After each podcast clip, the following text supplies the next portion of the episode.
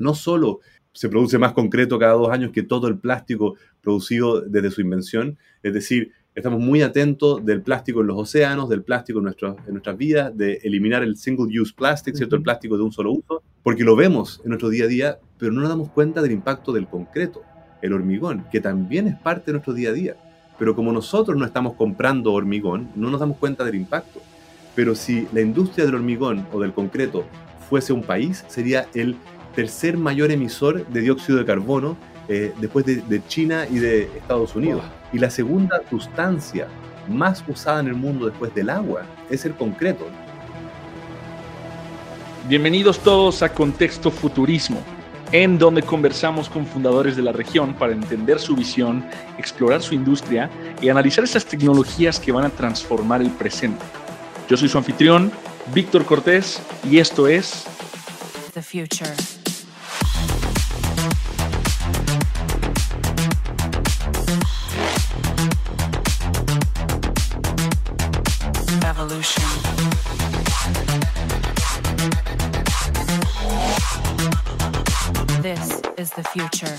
El día de hoy me acompaña un personaje icónico dentro del ecosistema regional de emprendimiento, co-founder del famoso medio Firewire y BetaZ, y ahora co-founder y CEO de Odd Industries, Leo Prieto. Leo, si tuvieras que definir Odd Industries en un tweet, ¿cómo lo harías? Bueno, primero, Víctor, muchas gracias por, la invitación a conversar acá. Eh, y el, el, tweet o la misión de, de Odd Industries es ayudar a digitalizar las industrias análogas. Ese es nuestro gran desafío. ¿Dónde crees tú, cuál es la razón de ser o cuál fue el, el problema principal que observaste en el mercado para tratar de convertir estas industrias en digitales? Mira, siempre que estamos hablando de las empresas eh, más sexys del mundo, ¿cierto? Los, los, Apple, los Google, ¿cierto? Los, los, Amazons del mundo, eh, asumimos que la mayoría del mundo es digital. Eh, y en mi historia de emprendimiento, yo ya llevo 25 años emprendiendo, o es mi quinto emprendimiento, eh, me tocó enfrentarme a la digitalización de muchas industrias. Las primeras que me tocó trabajar fue con las industrias financieras, eh, en Chile ayudando a digitalizar los primeros bancos. Me acuerdo hablando con, en esa época, los directorios de los bancos cuando yo tenía 19 años, eh, tratando de, de proponerles una visión de futuro que les parecía imposible. Cuando yo les decía que el futuro iba a ser, eh, ¿cierto? El dinero iba a ser digital y que la gente eh, iba a dejar de ir al banco y que iba a tomar créditos o hacer transferencias bancarias desde su móvil, eh, la mayoría de los, de los banqueros me decían, eso nunca va a pasar, la gente necesita confiar en un cheque, en el valor de una firma, ¿no es cierto? En mirarle los ojos a un ejecutivo o a una ejecutiva bancaria. Y para hacer la historia corta, eh, todos sabemos lo que pasó con, la, digitalización de los bancos, después me tocó ver lo mismo con el retail, me tocó ver lo mismo con los medios digitales y la publicidad, como comentabas tú, Víctor, antes con, con Firewire. Y hoy día todas esas son las industrias más digitales del mundo. ¿Cierto? Los medios es la top 1, después los bancos, ¿cierto? Y el retail son todas industrias tremendamente digitales. Entonces, después de que eh, Betaceta, ¿cierto? La, la, matriz de Firewire fue adquirida en el 2016, eh, me, quise meterme a propósito en industrias que no conocía nada y me puse a trabajar con amigos eh, conociendo la industria del transporte o la industria de la construcción o la industria de los alimentos o las fábricas, ¿cierto? La, minería y los recursos naturales y nos empezamos a dar cuenta, o yo me empecé a dar cuenta, ¿cierto?, de que, de que la mayoría de estas industrias eh, estaban muy lejanas de las herramientas digitales que eran obvias para nosotros. Es decir, un banco haciendo toda su eh, eh, interacción online pone un código de Google Analytics y puede entender rápidamente el comportamiento o el uso de su herramienta. Lo mismo con una plataforma de e-commerce o con un medio digital. Pero para el mundo físico, ¿cierto? el mundo análogo, no existe un código de Google Analytics que te permita rápidamente entender el comportamiento de tu operación y ver cómo, cómo optimizarlo. Y ahí fue donde empezó mi obsesión con crear un nuevo emprendimiento que ayudara a resolver ese problema. Me encanta y totalmente. ¿Sabes? Lo que a mí más me llama la atención es por qué tiene que haber esta evangelización. ¿Cuál ha sido la resistencia al cambio o por qué estos cambios no se han dado en estas industrias particulares como lo han hecho en, otras, como bien mencionas, en la banca, en medios? ¿Por qué la industria de la construcción, la manufactura, la logística sigue siendo todavía tan análoga? Bueno, la razón principal es que el componente eh, quizás más crítico en todas estas industrias es eh, el ser humano, ¿cierto? La, lo que como técnicamente se define mano de obra, ¿cierto? Eh, que siempre hay individuos interactuando en los procesos, con la maquinaria, con, eh, los distintos elementos, ¿cierto?, de, este proceso. Yo antes de fundar Odd, me puse a mirar, eh, se habían índices que, que rankearan la digitalización, obviamente los habían, yo no los conocía todavía, eh, y McKinsey tiene un, un Global Digitalization Index, un índice que actualiza todos los años en que, en que dice cuál es el ranking, el nivel de digitalización de las distintas industrias con varias variables distintas. Y ahí aparecía que la construcción era la más análoga del mundo, eh, la, agricultura era la segunda más análoga, gobierno, salud, minería, em, eh, logística, una serie de industrias, ¿cierto? Y, y, al mismo tiempo cuando tú cruzabas esas industrias con eh, el, su aporte o su porcentaje del PIB, te das cuenta que eran las más grandes. Es decir, la construcción es la industria más análoga del mundo y al mismo tiempo es 13% del PIB mundial, ¿cierto? Más de 12 trillones de dólares al año. Entonces, ahí tenías un cruce muy dramático. Tú decías, o sea, no solamente son eh, eh, tremendamente grandes, sino que al mismo tiempo, por ser análogas, son tremendamente ineficientes, son muy improductivas, eh, tienen un, un, impacto medioambiental muy negativo. Es decir, cuando empezabas a darte cuenta que si ayudabas a digitalizar estas industrias, el impacto iba a ser mucho más que simplemente hacerlos más eficientes o más productivos, sino que realmente podías crear un ambiente de trabajo más seguro o podías cierto, tener un impacto medioambiental. Rápidamente me empecé a enamorar del problema. Sí. ¿Y cómo le, me, gusta, me gusta la forma en la que lo planteas, que estás viendo un problema de ambos lados. Por, un lado, el tamaño del mercado y por otro lado, la ineficiencia del mismo. Siempre, siempre ha sido tan metódico a la hora de evaluar las industrias en las que eh, te aventuras o, es más bien un sexto sentido más de sensibilidad que has desarrollado conforme te has involucrado en la tecnología? Yo, te diría que quizás Odd es, el emprendimiento que más, más metódicamente eh, eh, he montado, porque ImageMaker, mi primer emprendimiento a los, a los 15 años, fue un poco por accidente. Yo estaba enamorado de este nuevo mundo que era la World Wide Web, ¿no es cierto? Y el potencial que podía tener. Em, y, en vez de hacer ¿cierto? las tareas para el colegio, pasaba horas tratando de aprender a, escribir código HTML, em, eh, a poder, ¿cierto?, crear una, página web eh, básica eh, para simplemente poder comunicar cosas. Y para mi sorpresa, eso empezó a ser algo muy necesitado en esa época, a mediados finales de los 90. Entonces, con ImageMaker fue más de quizás estar en el momento correcto, o sea, en el lugar correcto, en el momento correcto, con la obsesión correcta. Em, y, rápidamente me empecé a, cuando te, empiezas a involucrar en el mundo digital, te empiezas a dar cuenta del valor de los datos, ¿cierto? Yo creaba esta plataforma para, para los bancos y, para ver si mi, si mi eh, eh, expectativa se estaba cumpliendo, yo tenía que mirar las estadísticas. En esa época no había ni siquiera Google Analytics, sino que mirar, directamente mirábamos los logs del servidor y teníamos que usar distintos procesos para analizar esos logs, ¿cierto? Que hoy día son más procesos de data science, en esa época no, no teníamos esos términos, pero mirábamos estas bitácoras para tratar de entender qué funcionaba y qué no. Entonces, siempre para poder mejorar el desempeño de lo que hacíamos, había que mirar los datos. Eh, lo mismo pasa con Firewire. Cuando, cuando empezamos a crear Firewire, tuvo más que ver con una necesidad personal. Yo había vendido hace un año eh, ImageMaker y, y, no sabía muy bien a qué dedicarme y sin embargo eh, me gustaba crear contenido. Estaba recién, ¿cierto?, facilitándose la idea de poder crear un blog. Si bien los blogs existían hace un par de años, ahí ya habían plataformas como Moodle Type o WordPress que te permitían hacerlo mucho más sencillo. Y un poco para, para ocuparme mi tiempo libre y porque veía que nadie estaba hablando de, eh, en español de, lo que estaba pasando en tecnología en esta parte del mundo, me puse yo a escribir simplemente por, por interés personal.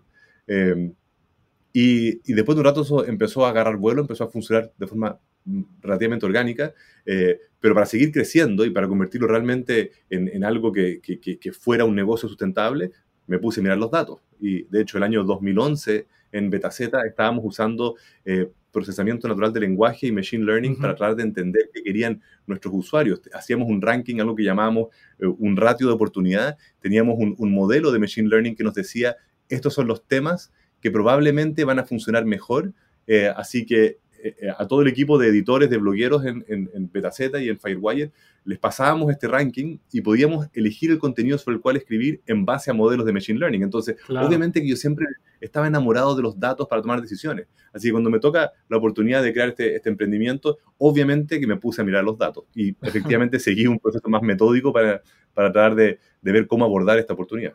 Totalmente. Y creo que si bien te pedí que me ayudaras a describir Odd Industries en un tweet, creo que ahora sí vale la pena darle un poco más de contexto a, la descripción. Platícanos qué, cómo funciona el producto, qué es y, y realmente cuál es ese, ese, problema que está solucionando a, a tus clientes. Encantado. Mira, la obsesión, como te decía, tenía que ver con cómo ayudamos a estas industrias análogas a poder digitalizarse. O en realidad, a poder convertirse en organizaciones orientadas a datos, ¿cierto? Que es, yo diría, el gran resultado de la digitalización, que realmente puedes medir y entender tu comportamiento con un nivel de detalle que te ayuda a eh, optimizar procesos, eh, revertir ineficiencias, eh, o más bien, inicialmente eh, frenar ineficiencia y eventualmente revertir ese, ese, impacto negativo que pueden tener en, el comportamiento o en la forma en que, en que tú funcionas. y, y reforzando con lo que decía antes, si bien siempre hablamos de las empresas tremendamente digitales, la gran mayoría de las organizaciones del mundo son análogas eh, y quieren digitalizarse, tienen estos problemas, pero ni siquiera saben cómo, cómo poder hacerlo. Entonces, yo te diría que el, quizás eh, el primer año, los primeros 10 meses de OD, estuvimos evaluando distintos caminos, eh, iniciamos un poco unas relaciones relativamente de, de, consultoría con estos clientes, donde quise meterme más en su problema para entender eh, qué herramientas o, o, o, cómo podíamos crear esta especie de Google Analytics, ¿cierto?, para el mundo real. Uh -huh. eh, y, y, al mismo tiempo yo antes eh, me tocaba eh, dirigir un, un, un, espacio que se llamaba el Santiago Makerspace en, en, Chile, donde era básicamente un espacio de experimentación, donde distintos inventores, a mí siempre me gustaba resumirlo como una fábrica de inventores, donde cualquiera podía ir a, ir a experimentar y, y, crear distintas cosas. Eh, y, y, ahí me había tocado conocer a un grupo de, de, de ingenieros que estaban trabajando con visión computarizada y estuvimos trabajando juntos varios años. Uh -huh. eh, así que todo empieza de repente a calzar y todo empieza a, a cuajar. Eh, y en ese momento digo, esta es la herramienta. Visión computarizada es la forma eh, más eficiente para poder digitalizar estos procesos sin fricción. Es decir, la forma ineficiente o la forma con fricción sería llenar de dispositivos IoT, ¿cierto? Cambiarle los cascos y los chalecos a todos los trabajadores, sí. poner sensores, cablear o por último, wireless sensor networks, es decir, pueden ser inalámbricos, pero aún así requiere mucha infraestructura nueva, una inversión grande y, y probablemente eh, muchos sensores distintos para procesos distintos o industrias distintas pero la visión computarizada era relativamente eficiente. Eh, y esto es algo que pasó ahora eh, reciente, Víctor, es decir, recién desde el 2000, finales de 2015, principios de 2016, la visión computarizada eh, logra un margen de error inferior al ser humano, es decir, recién en nuestra era, recién en estos últimos cinco años, uh -huh. la visión computarizada es más precisa y más rápida que el ser humano en entender lo que está viendo.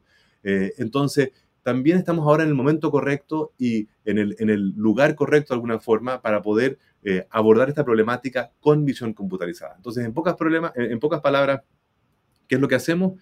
Eh, nosotros eh, usamos cámaras existentes, podemos instalar también cámaras si, hace, si, si, si, es necesario, pero usamos cámaras de circuito de cerrado de, de, televisión existentes, que generalmente son usadas como cámaras de seguridad y nosotros las convertimos en cámaras generadoras de datos. Okay. Entonces, tenemos modelos de, de, de, visión computarizada donde podemos observar objetos, entender la relación entre esos objetos y poder ayudar a optimizar procesos. Y el resultado al final es poder ayudar a estas operaciones a ser más productivas, seguras y sustentables. Me encanta. Y justo, justo lo, que, lo, que, lo que me viene a la mente con, con eso es, considerando el, típico consejo de, que, que, le ofrecen a los emprendedores, ¿no? No lances una startup a menos que estés dispuesto a dedicar los siguientes 3, 5, 10 años de tu vida a, a, esta empresa, a esta industria, ¿tú cómo ves que se va a desarrollar la industria de la construcción o cómo se van a ir las tecnologías adentrando en, todas estas industrias análogas? Ya nos platicaste de, la visión computarizada, visión artificial. ¿Qué otros cambios va a haber en, dentro de la industria? Porque algo muy importante y, y, que nos hemos dado cuenta es la palabra digitalización a veces está un poco diluida, ¿no? Muchas veces cuando hablas de digitalizar una industria, muchas personas piensan en pasar un restaurante a un sitio web y que las personas puedan interactuar con el mismo, pero realmente la digitalización va más allá, ¿no? Donde tus procesos y donde toda tu cadena de valor realmente puede ser optimizada por procesos digitales. ¿Qué, herramientas van a facilitar eh, que se dé este cambio? Sí, es una, mira, creo que eh, en tu pregunta hay un par de cosas que, muy interesantes para, para, para, comentar que quiero mencionar. La primera es muy cierto lo que tú dices, o sea, no inicias un emprendimiento si no quieres realmente casarte con el problema en un, en un mediano o largo plazo. Y obviamente en la era que estamos viviendo, cinco años es largo plazo, porque en cinco años cambia todo, ¿no? Entonces, obviamente cuando yo estaba emprendiendo a los 15 años, eh, no tenía que preguntarle a nadie, estaba solo en mi casa, eh, de hecho lo hacía un poco sin contarle a nadie, eh, jugando, y para mi suerte fue resultando. Em, pero hoy día que tengo 40 años, ¿cierto? Tres hijos, estoy casado, ya pasa a ser una decisión familiar. Y de hecho, en, mi casa con mi mujer eh, tuvimos una especie de, directorio. Nosotros siempre nos reímos que hacemos directorios familiares entre los dos y hablamos de temas, ¿cierto? De estrategia familiar, de, de, cómo vemos nuestra, nuestra, nuestra familia. su, su cultura, su cultura organizacional dentro de la familia. Me prometo, y en serio, y, lo, vemos, y lo vemos de esa forma, eh, y, nos encanta porque también una, una familia de alguna forma es un emprendimiento, es eh, a dónde quieres ir, ¿cierto? Eh, ¿Quieres quedarte viviendo en esta ciudad para, para, toda la vida? ¿Quieres quizás viajar y conocer otra ciudad? ¿Quieres ¿cierto? fomentar a tus hijos que se desarrollen de una forma y otra? Hay un montón de decisiones como de organización que tienen que ver con cómo funciona una, una familia. Entonces, primero, fue una decisión no solo individual, sino que familiar, ¿cierto? Eh, mi mujer y yo nos sentamos y dijimos, sí, ¿sabes qué? Eh, avancemos en, este camino. ¿Por qué? Porque da lo mismo cuando estés emprendiendo, siempre hay un gran componente de riesgo, ¿cierto?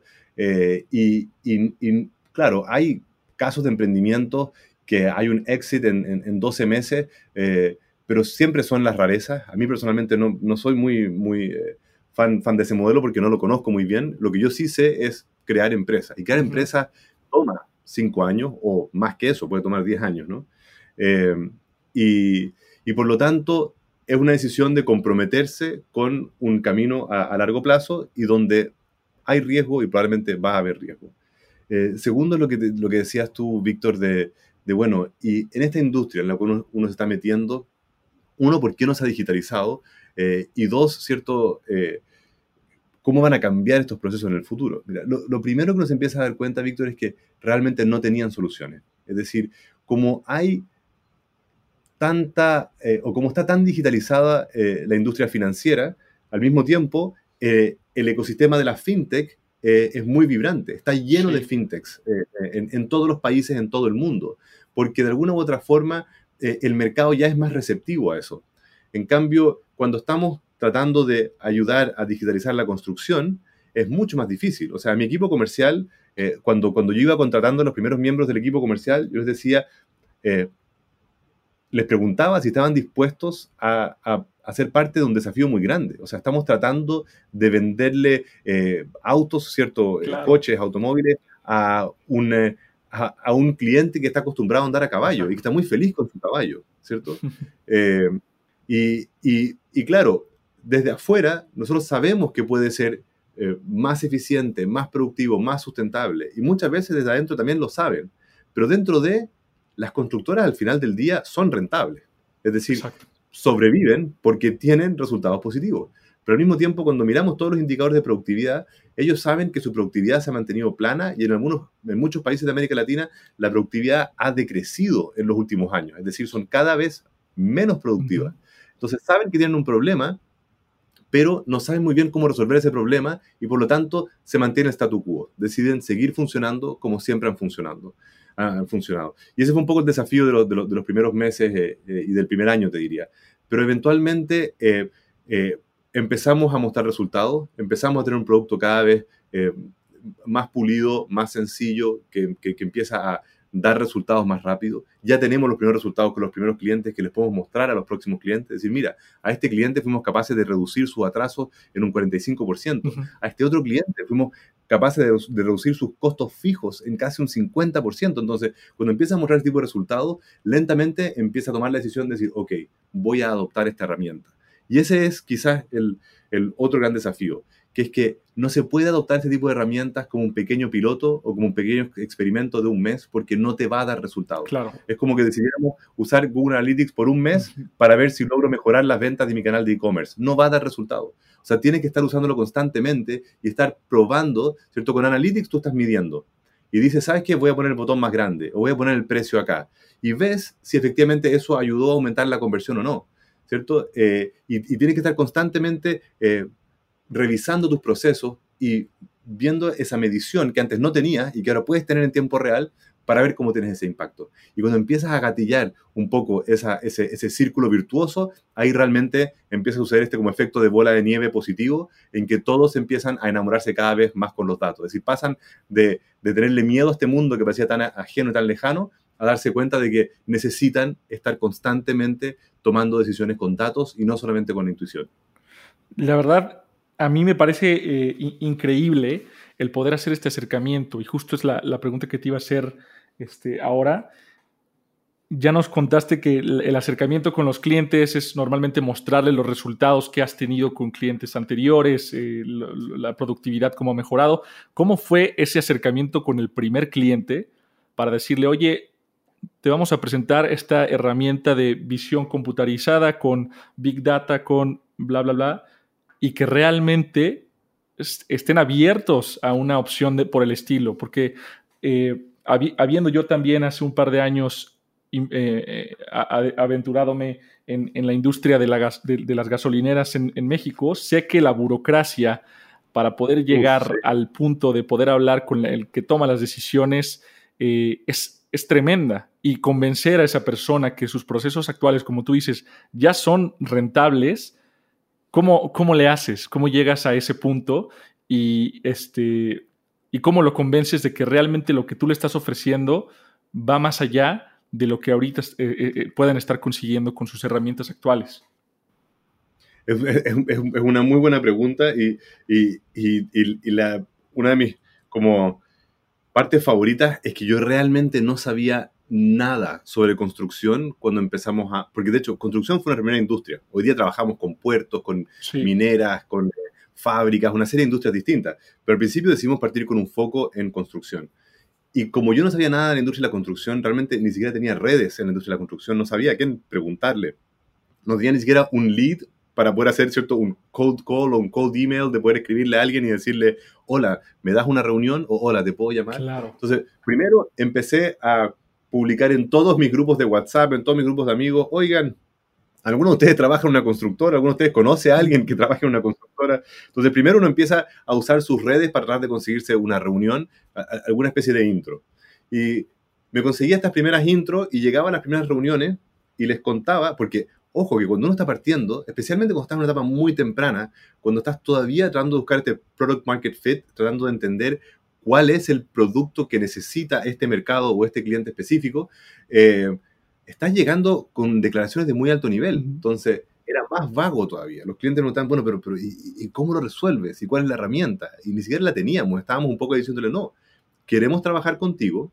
Eh, de hecho, al primer cliente le decimos, mira, te quiero, te quiero molestar gratis, eh, no, te, no, no, te voy a cobrar nada, pero ayúdame a entender un poco tu problema y, vayamos probando distintos acercamiento. Entonces, por un lado, por mucho que fuera gratis, había muchos clientes que decían, perdón, pero ¿y tú qué sabes de construcción? Eh, nada, decía yo. Eh, ¿Cuántos años eh, llevas trabajando en la construcción? Cero, les decía yo. y había algunos que se bloqueaban de entrada. Claro. Y decían, sabes que no vas a perder tiempo realmente, o sea, no sabes nada de este mundo. Em, pero habían otros, afortunadamente, que uno lograba seducirlos, decir, ya, ¿sabes qué? Mira, hasta esta hora vamos juntos. O algunos que quizás eran personalmente fanáticos de tecnología, no usaban nada de tecnología en su organización, en su constructora, pero sí usaban ellos, eh, ¿cierto? O le gustaban los gadgets, o le gustaban ciertos elementos tecnológicos. Entonces, por ahí estaban más dispuestos, por último, a abrirse a la posibilidad. Entonces, sí, no fue fácil. Las primeras conversaciones fueron muy incómodas, muchas reuniones con, el, con la contraparte de brazos cruzados, eh, mirándote con cara de no me hagas perder tiempo. Eh, y, y lentamente ir entendiendo cuál es su lenguaje, cómo hablar con ellos, cómo eh, proponerles ¿cierto? La, la, solución, ir encontrando eh, este producto eh, o, esta, o, esta, forma de poder, de poder arreglarles el servicio. Y a medida que vas entrando en confianza, Víctor, se empiezan a abrir. Claro. Y te empiezan a... Sí, mira, te cuento algo. Yo creo que un 5% eh, de mis costos son totalmente ineficientes. O sea, de que, de que su modelo era perfecto. Me acuerdo un, un, un, cliente, que hoy día es cliente, que en su época, en, en, la primera reunión, me dijo, perdón, el año pasado tuve 200 millones eh, de dólares de, de, facturación con 10 millones de dólares de utilidad y tú me vienes a decir que tengo un problema. Eh, yo te decía, mira, yo sé, felicitaciones, primero que nada, por esos 10 millones de dólares de utilidad, pero sí, efectivamente, eh, te aseguro que hay una ineficiencia y que puede ser aún más. Claro. Eh, entonces, eh, partían quizás de esta dinámica media arrogante a decir, ya bueno, a ver, empecemos a ver. Y después de repente a la tercera o cuarta reunión te empiezan a reconocer, mira, la verdad es que yo estoy convencido que acá hay una ineficiencia. La verdad es que tengo cero visibilidad de esto. La verdad es que todo esto lo hago simplemente con intuición. La verdad es que yo solo sé si este proyecto salió exitoso cuando me llega el balance contable, cuando se cierra wow. el proyecto. O sea, te empiezan a abrir un poco la ceguera que tienen claro. a su operación. Y ahí puedes em empezar a entrar a ver cómo ayudar a resolverla. Qué, increíble, qué increíble, porque realmente eh, cuando tú lo ves de, fuera, cuando ves tú una industria como opera desde, desde fuera, piensas que tienen todo bajo control y que quizá todas las alternativas, opciones, ya las han agotado, que, que, ya no hay nada más por hacer, ¿no? Pero te das cuenta cuando escarbas y realmente te metes a detalle que sí hay muchos procesos todavía que pueden mejorarse. Te iba a preguntar aquí también, ¿alguno de tus co-founders estuvo involucrado en la industria de la, de la construcción o fueron más bien este, tres, un equipo de, de, de, personas tecnológicas llegando con, lo, con las constructoras a decirle, nosotros podemos ayudarlos con sus procesos? Sí, es una muy buena pregunta. De hecho, creo que no, no, no, no, aclaré esta parte cuando estaba hablando del Santiago Makerspace y eh, este equipo ¿cierto? De, de, de, inventores que estaban trabajando con visión computarizada. Eh, nosotros veníamos trabajando muy de la mano. Entonces, ya incluso antes de fundar OD, con ellos, ¿cierto? O, o, o junto a ellos estaba, estaba eh, explorando cómo esta herramienta podía ayudar a esta, a esta industria. Eh, y afortunadamente al lado del Santiago Makerspace había una construcción. Entonces apuntamos mm. una de estas cámaras para afuera y empezamos a mirar un poco cómo eso funcionaba. Y finalmente a finales del eh, 2018 eh, yo termino adquiriendo el emprendimiento que ellos tenían, ¿cierto? Y pasan a ser ellos parte de... Entonces es lo que los gringos llaman un acqui-hire, ¿cierto? Adquirir una, un emprendimiento muchas veces más por el equipo y el talento, ¿cierto? Claro. Que, que por el emprendimiento en sí. Y, y, entre paréntesis hago una, hago una mención de eso, eh, que yo siempre le recomiendo a todos los emprendedores que hablen con potenciales competidores. En vez de tener una, en vez de levantar un muro, ¿cierto? Eh, y, y, bloquearse completamente con quien consideren un, un, potencial competidor o con alguien que esté en su misma eh, industria, ¿cierto? O mercado, acérquense, conózcanlo. Yo en todos mis emprendimientos he crecido a través de fusiones o adquisiciones, mm. donde vamos dándonos cuenta de que si nos sumamos, ¿cierto? Uno más uno va a ser más que dos.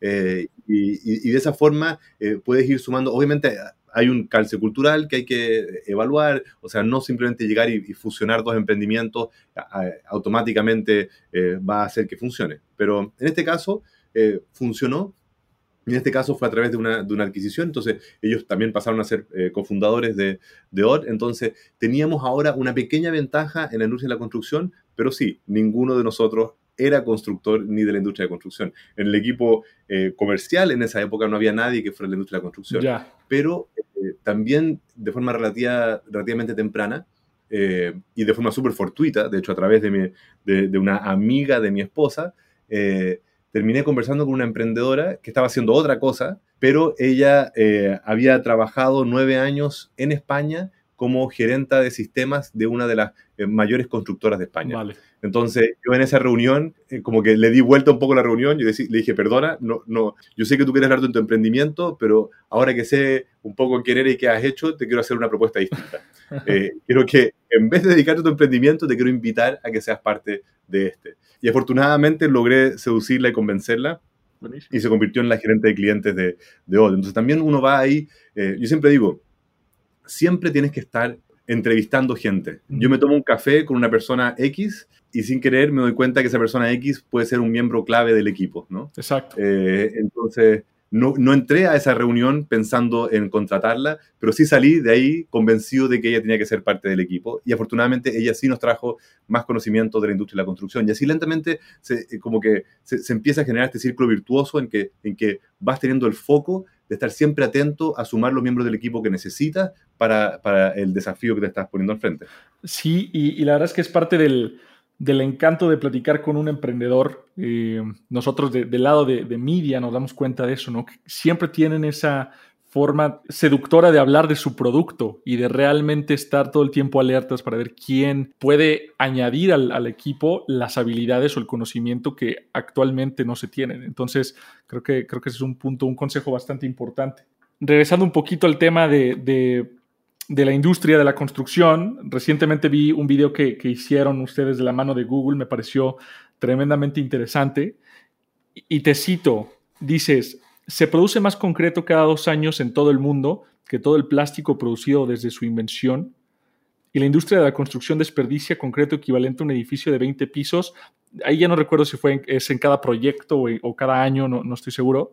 Eh, pero las cantidades como tal me parecen exorbitantes lo que me parece más interesante es cómo, qué cambios tienen que suceder, qué le tienes que decir a una constructora o a una empresa de manufactura para que puedan hacer estos cambios. Es decir, ok, ya tienes a Odd Industries, una cosa es, por ejemplo, la data que te, que te genera, eh, pero otra cosa es la ejecución de esos insights o de esa, eh, de esa misma información van a tener que existir puestos nuevos de trabajo dentro de una constructora, van a tener que haber científicos de datos o developers trabajando para poder hacer el análisis y la ejecución eh, de la mano de, de, data y de, herramientas como Odd Industries, o qué cambios van a haber en el, en el workplace, en la oficina de trabajo de una construcción para que sea más eficiente. Sí, es una buena pregunta, efectivamente. ¿Tiene que adaptarse la organización a la herramienta o cómo hacer una herramienta que sea lo más adaptable a la organización? Y es justamente uno de los, uno de los desafíos que,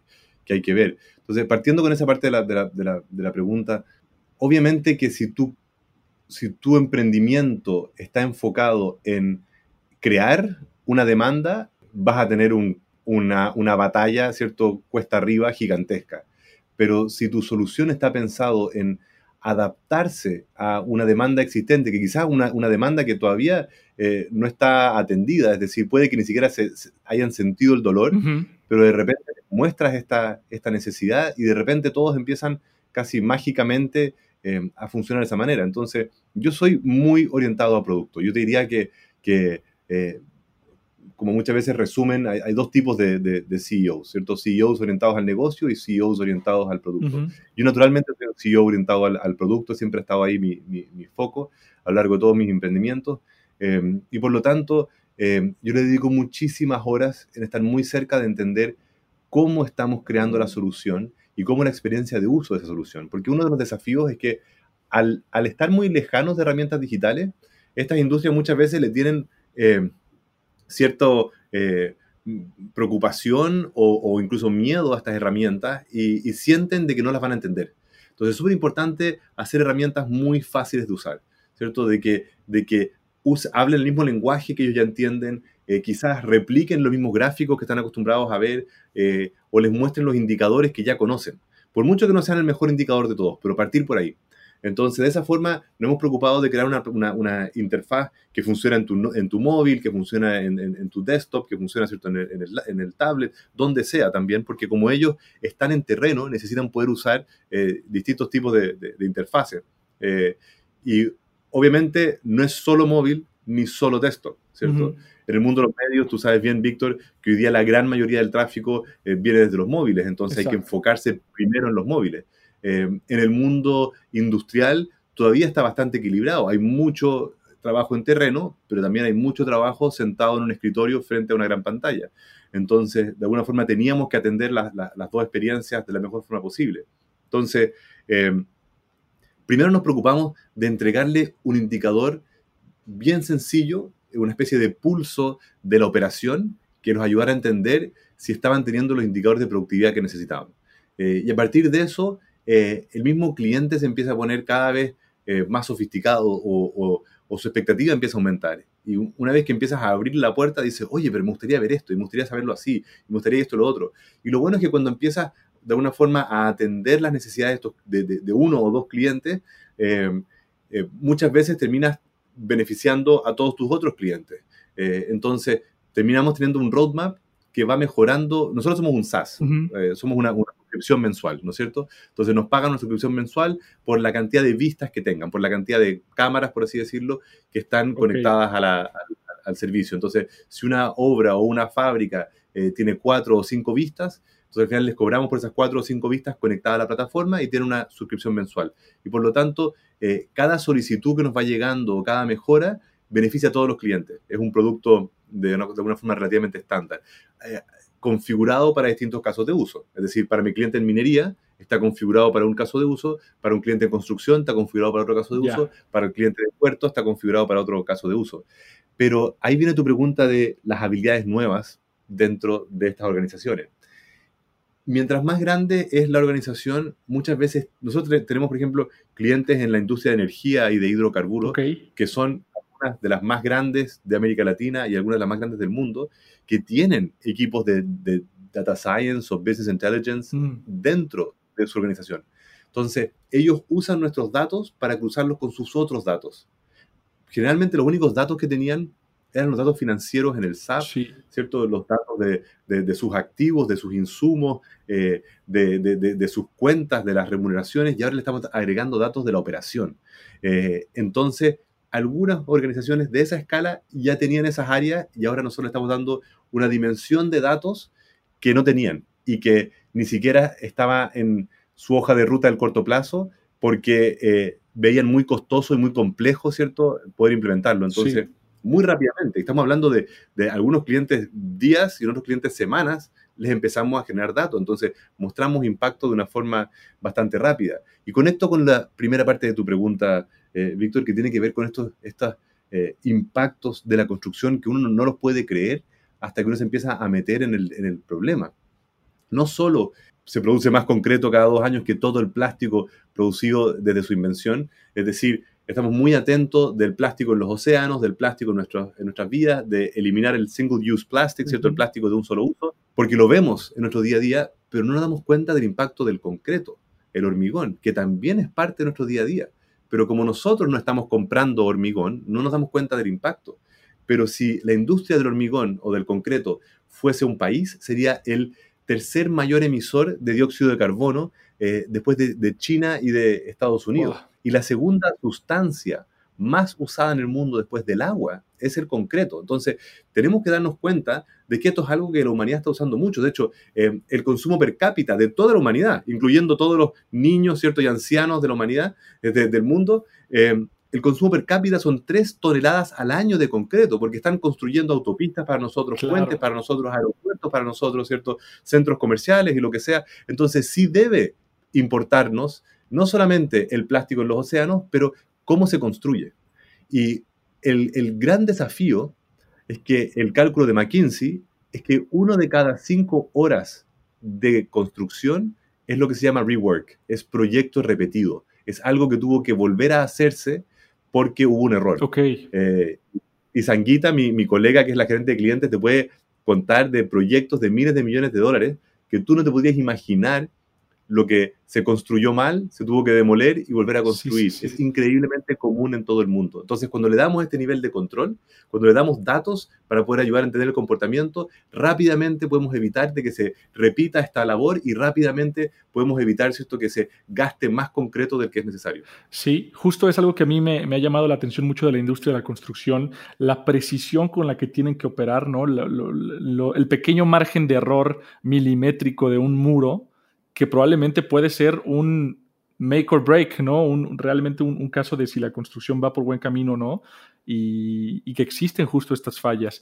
Me imagino, obviamente, que, gracias a, la visión computarizada, verlo desde una visión más macro y apoyada, obviamente, en, en datos y en la potencia que tiene una computadora de hacer estos cálculos y como dices ahora, mejor todavía percepción que los humanos, ayuda mucho a disminuir ese margen de error, ¿cierto? Exactamente, exactamente. O sea, imagínate que en la construcción, si estás construyendo un edificio de 20 pisos y en el primer piso tienes una desviación, ¿cierto?, de un muro de un grado, eh, ese, esa desviación, si la proyectas al piso 20, estamos hablando de 20 grados. Obviamente no sucede de tal manera, pero es, para, hacer un, ejemplo medio burdo de decir em, algo que puede parecer un error marginal al inicio de la obra puede tener un impacto muy profundo más adelante. De hecho, nuestra herramienta para la construcción aporta mucho más valor en las etapas iniciales que en las etapas finales. Hay otras herramientas que son mejores para las etapas finales, nosotros somos muy buenos para las etapas iniciales. Y en nuestro caso, ni siquiera estamos em, eh, midiendo esa diferencia milimétrica. Le estamos incluso mostrando que hay em, indicadores más gruesos eh, que si no se preocupan de esos indicadores más gruesos, eh, terminan teniendo este, este, impacto grande. La, la Sangui, mi colega, siempre dice, em, cuando estás tratando de, llenar una, un frasco, ¿cierto? De, de piedras, primero pon las piedras grandes, después las piedras chicas y finalmente la arena, ¿no es cierto? Eh, entonces nosotros hoy día estamos muy enfocados en estas piedras grandes, en piedras grandes que efectivamente tienen un impacto eh, que, que, que, que, tiene un efecto dominó, ¿cierto?, en los problemas que vienen después. Y por lo tanto, si ayudamos a resolver estos problemas grandes, les damos más tiempo a los supervisores, directores de obra o jefes de obra que puedan estar enfocados en los, detalles más, pequeños, justamente para evitar estas ineficiencias que tienen impacto, como te decía, ¿cierto? No solamente financieros, pero sustentables. Exacto. Y, con esto en mente, eh, ¿está Odd Industries creando un nuevo subnicho dentro del mercado o está reemplazando un producto existente? O más bien, incluso ninguno de los dos está reemplazando la intuición, como ya nos comentabas, de, de los mismos este, gerentes de obra. ¿Cómo ves tú? ¿Crees que se está comiendo un parte del market share existente o más bien es un producto que está agregando una vertical nueva a la, misma industria de la construcción? nosotros estamos agregándole una dimensión de datos que no tenían. No es que no tengan datos, ojo, las constructoras tienen datos. Tienen Excel por aquí, Excel por allá. Algunas más sofisticadas tienen ERPs, algunas usan SAP, algunas usan BIM. BIM es, un software de administración de, de edificio que suena como el santo grial, pero lamentablemente requiere mucha inversión de tiempo, es decir, es muy manual. Tienes que dedicarle mucho tiempo, estar actualizándolo todos los días para que realmente tenga ese impacto. Entonces, nosotros nos enfocamos en decir, mira, no le podemos agregar más trabajo a esta gente que ya tiene mucho trabajo en sus manos. No, no queremos agregarle otra fuente más de datos, ¿cierto? Em, que, que, que requiera que estén eh, constantemente atentos a ello. Entonces nos preocupamos de crear una solución primero sin fricción, creamos datos de forma automática, se instala cierto este dispositivo, esta cámara, o nos conectamos a una cámara existente y la convertimos en un generador de datos, insisto, como, como Google Analytics. Eh, partimos a muy bajo precio justamente para que sea una decisión, eh, que, la toma de decisión sea muy rápida. para que te hagas una idea, nosotros comenzamos como en 500 dólares por proyecto al mes cuando estamos hablando de un edificio de 20 o 40 millones de dólares, esto es marginal, ¿no es cierto? Eh, entonces, lo que nosotros buscamos acá es masividad, de que haya muchísimas obras usando eh, este tipo de soluciones. Y obviamente cuando un cliente empieza a darse cuenta que esto funciona, no quiere solamente tener una vista o una fuente de datos, empieza a pedir 4, 5 o 10 eh, fuentes de datos, ¿no es cierto?, por proyecto para poder estar mirando estos distintos frentes y, ver cómo, cómo, cómo, se, cómo se componen. Entonces, al final, nosotros sí estamos abriendo un, espacio o estamos dentro de un ámbito nuevo en la construcción, pero ya existían o ya existen herramientas eh, de datos para la construcción. El problema es que son manuales. El problema es que requieren que haya un ser humano actualizando manualmente todos estos campos y todos estos formularios. Entonces, nosotros ayudamos a alimentar eh, de alguna forma eh, datos de forma automática. Pero, pero, como te comentaba al principio, no es solo la construcción. la industria minera, el, problema es, muy similar con otras aristas, por supuesto. Tienen muchos frentes distintos y nosotros ayudamos a, optimizarlo. Las fábricas también. La fábrica tiene la posibilidad de poder llenar una máquina de sensores y saber el comportamiento de la máquina. Pero esa máquina está siendo eh, interactuada o atendida por humanos muchas veces, humanos que la están alimentando de insumos, humanos que están cambiando la configuración. Y nosotros ayudamos a entender esa eficiencia, ¿cierto? La eficiencia de los turnos, de la interacción humano-máquina.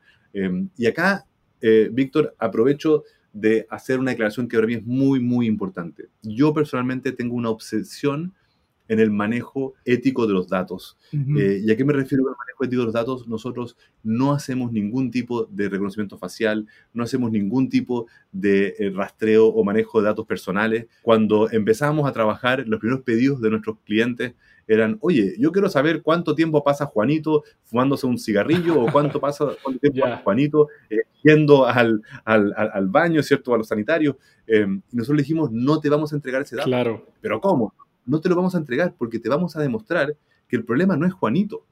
Porque generalmente tratamos de creer de que el problema de nuestra organización es, un individuo claro.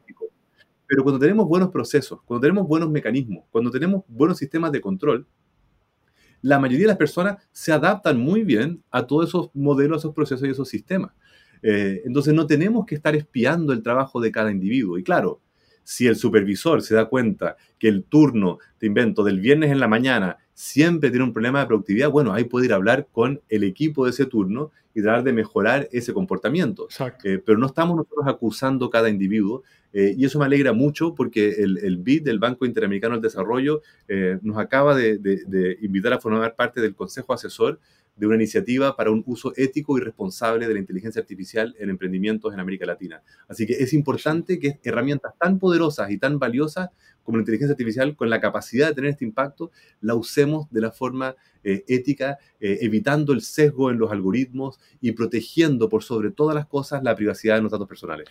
Estamos totalmente de acuerdo, ¿no? Creo que el desarrollo de nuevas tecnologías están trayendo consigo el desarrollo de nuevas problemáticas y nuevos dilemas éticos, pero creo que es, ah, es justamente ahora, ¿no? En ese desarrollo que se tienen que ir tacleando y no el, pues vamos desarrollando la tecnología y después vemos cómo, cómo lo acotamos, cómo lo limitamos, sino que desde, desde el origen se tienen que ir generando esos estándares. Entonces a mí me parece genial que, que tengan ese, ese clara brújula moral para operar también dentro de, sus clientes y que no solo se dejan llevar por lo que el cliente dice que necesita, sino que quizá están abiertos a mostrarles, oye, quizá el problema no es Juanito que está yendo a la máquina de dulces, más bien el problema es algo más macro, ¿no? Algo de la operación en general que no está funcionando bien y que, y que si lo analizas como tal, desde una perspectiva desde arriba, vas a poder entender que no solo es una persona, sino el conjunto de varias ineficiencias las que pueden estar generando esa falta de resultados. Exacto, totalmente de acuerdo. Entonces me parece, me parece buenísimo y creo que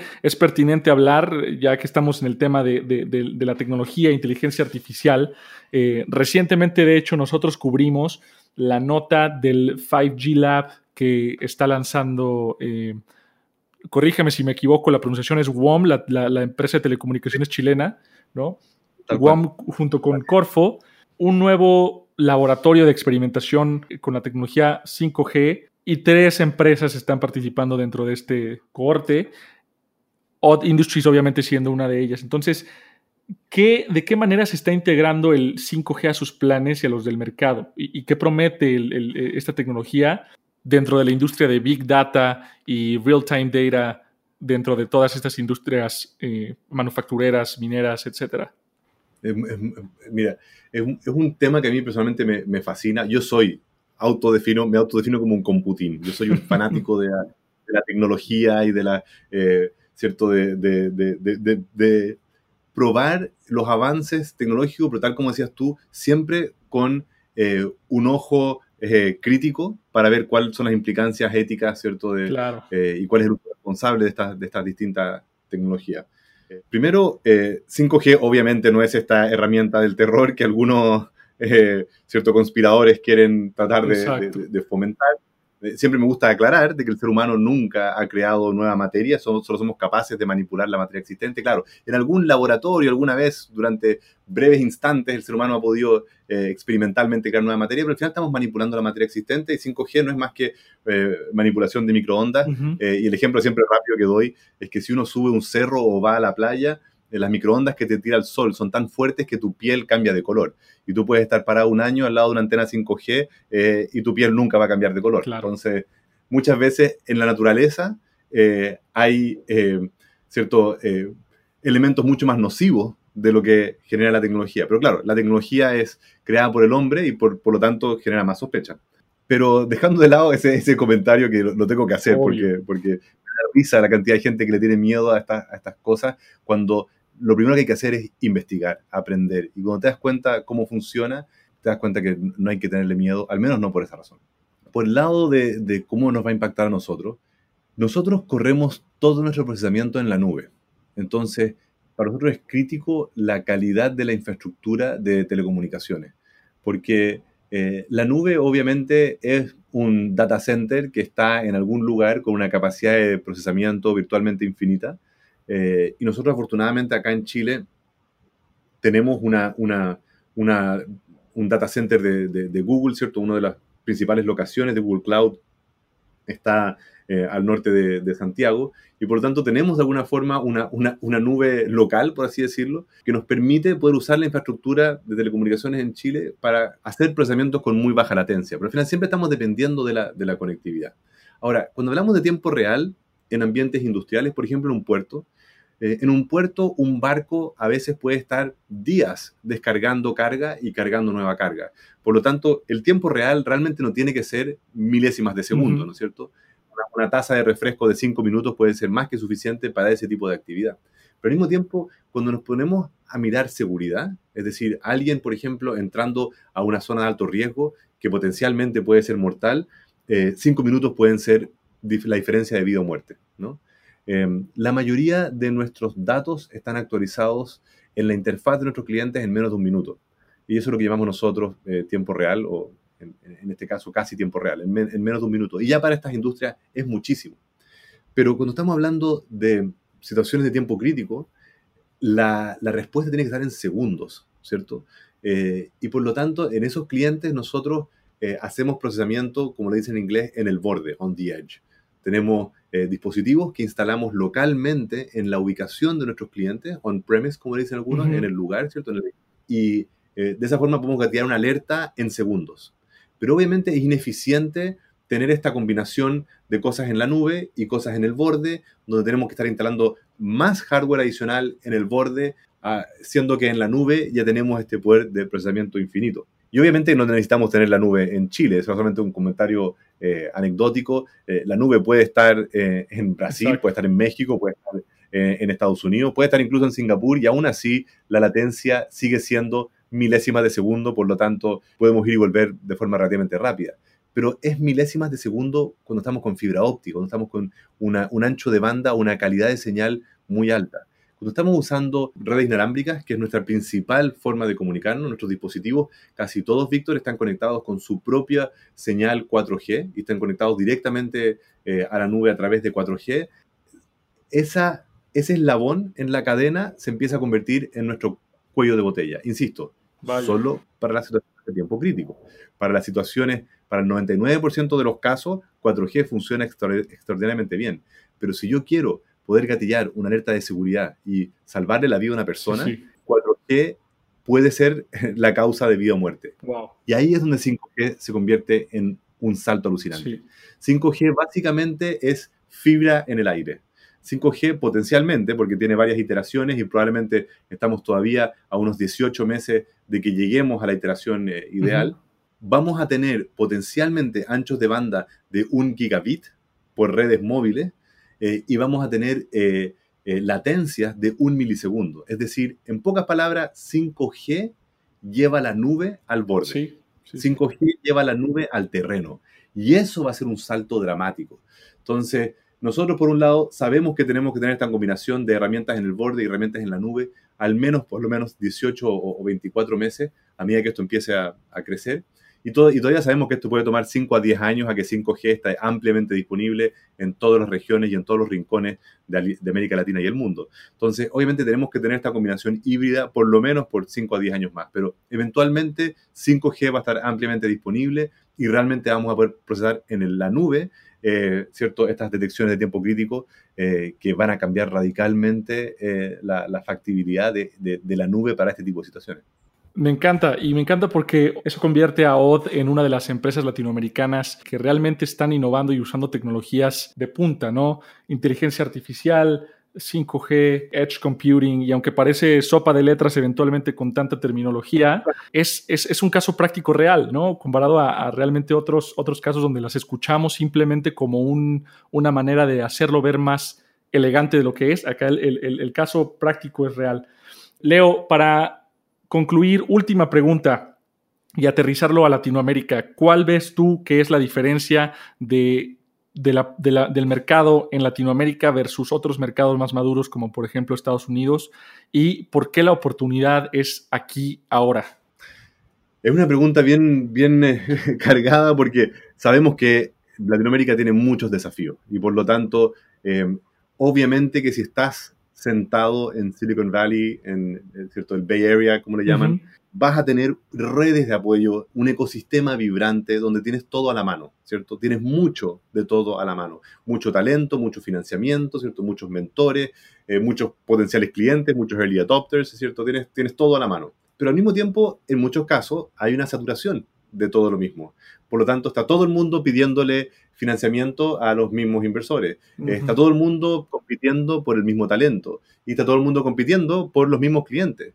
Entonces, la oportunidad muchas veces de estar en, mercados donde quizás no hay tanta saturación de, oportunidades, si lo ponemos de esa forma, es que si tú eres capaz de capturar la oportunidad, vas a tener una gran ventaja, ¿no es cierto? Si tú tienes la capacidad de atraer ese talento, porque hay talento, eh, hay talento en toda América Latina, históricamente el talento ha estado distribuido, ¿cierto? Si el problema es que muchas veces las oportunidades no estaban distribuidas, pero hoy día, gracias a la hiperconectividad, gracias a cómo operamos y, un poco también acelerado por el, por el contexto actual del coronavirus, ¿cierto? Eh, la gente está pudiendo acceder a mercados laborales globales y por lo tanto también acceder a, a grupos de clientes globales. Entonces, por ejemplo, lo que ustedes hacen con contexto, que yo te comentaba que, que me parece alucinante, eh, tener una versión eh, en inglés y una versión en, castellano, ¿cierto? Es un acierto, porque eso inmediatamente te abre el, mercado de, contexto, por ejemplo, a todo el mundo. Y lo mismo cuando, cuando seamos emprendimientos latinoamericanos, pensemos globales. Odd eh, a propósito, elegimos a Chile como nuestro mercado de prueba el primer año para un poco pulir nuestro producto,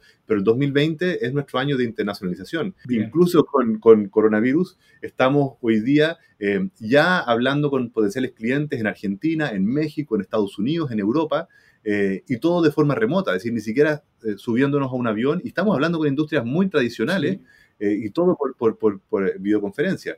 Entonces, primero, desarrolla, todos tenemos que desarrollar nuestra capacidad de hablar inglés, inglés es el idioma universal, eh, encontremos oportunidades y no, nos, y no solo pensemos en la globalización hacia afuera de América Latina, sino también dentro de América Latina. Mercado Libre es el mejor ejemplo, ¿cierto? Marco Calperín tuvo una obsesión en solo atender a América Latina y hoy día Mercado Libre es más grande que eBay. Entonces, eh, ahora, tiene un tremendo desafío, porque si bien todos hablamos dos idiomas, ¿cierto? Español y, portugués. Eh, tenemos culturas y fronteras y formas de operar distintas. Entonces, lo que ha logrado Mercado Libre en América Latina no es tan fácil. Ellos tienen una operación física que requiere logística física. Pero la mayoría de los emprendimientos eh, digitales no tienen esas limitaciones físicas y ya solo con usar un idioma y pensar en América Latina como un mercado hay una oportunidad gigantesca. Estoy de acuerdo. Leo, muchísimas gracias. Con eso concluimos el primer episodio de Contexto Futurismo. A nuestra audiencia les hago la pregunta, ¿a qué otro invitado les gustaría escuchar? ¿Qué industria les gustaría explorar? ¿Y qué preguntas le harían a nuestros invitados? Eh, no duden en respondernos con un tweet a Cortés Víctor H Leo, ¿a ti cómo te encontramos? A mí me encuentran como arroba Leo Prieto en todas las redes sociales y, aprovecho, Víctor, de felicitarlos por su primera edición. Me siento muy honrado, no sabía que era la, primera y realmente es un honor porque como te lo he dicho en privado, soy muy fan de la labor que están haciendo con Contexto. Y gracias a todos por escuchar. Qué gusto. De nuevo, un gusto haberte tenido con nosotros. Él fue Leo Prieto de Odd Industries, yo soy Víctor Cortés y nos vemos en el futuro.